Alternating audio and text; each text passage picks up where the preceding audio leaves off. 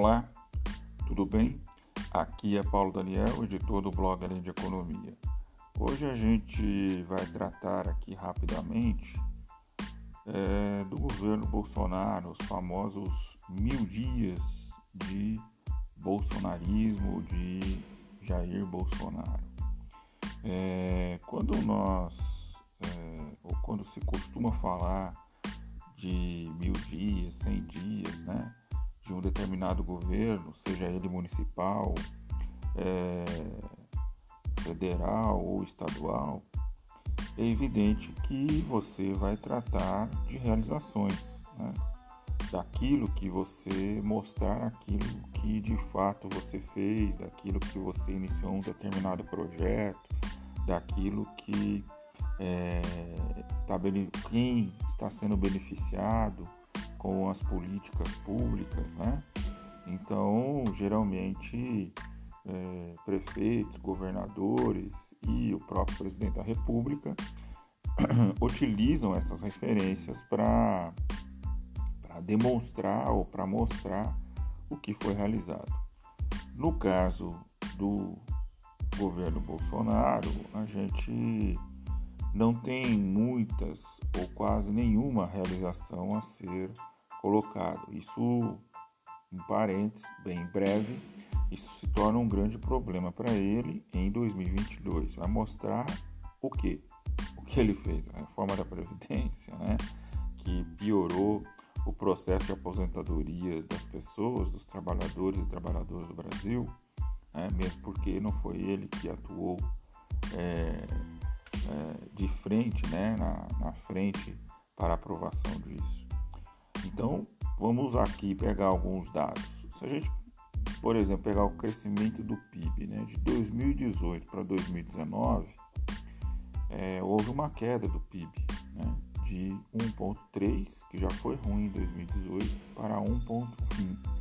Então, é, não tem realização do ponto de vista do crescimento econômico. Aí a grande saída, mas é uma saída é, não muito honrosa e até mesmo covarde, diz respeito à pandemia. Ah, a gente não cresceu, ou a gente não fez isso, ou não foi feito aquilo por conta da pandemia. Né?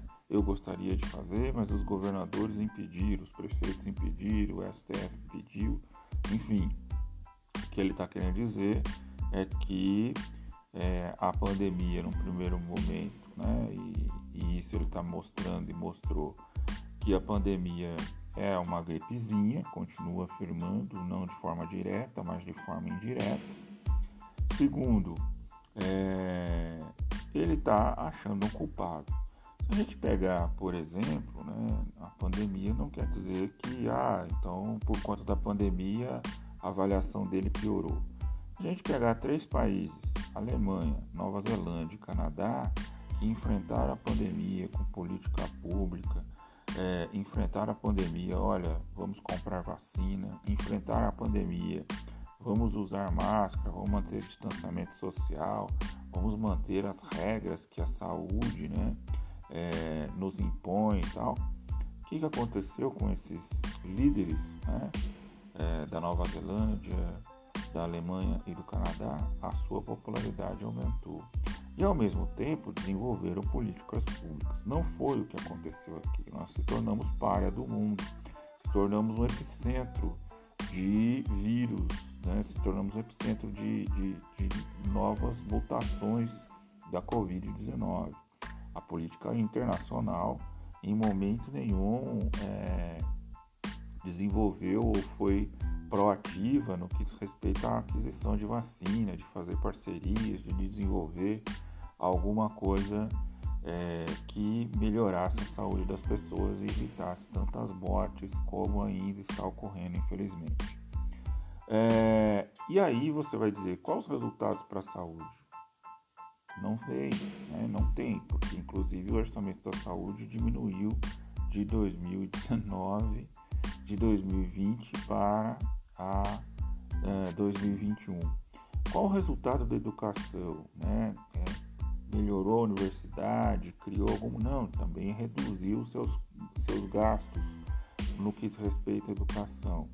Segurança pública, ah, pedir para as pessoas começar a comprar arma, mas as pessoas não têm nem emprego, né? há, um, há um desemprego extremamente alto.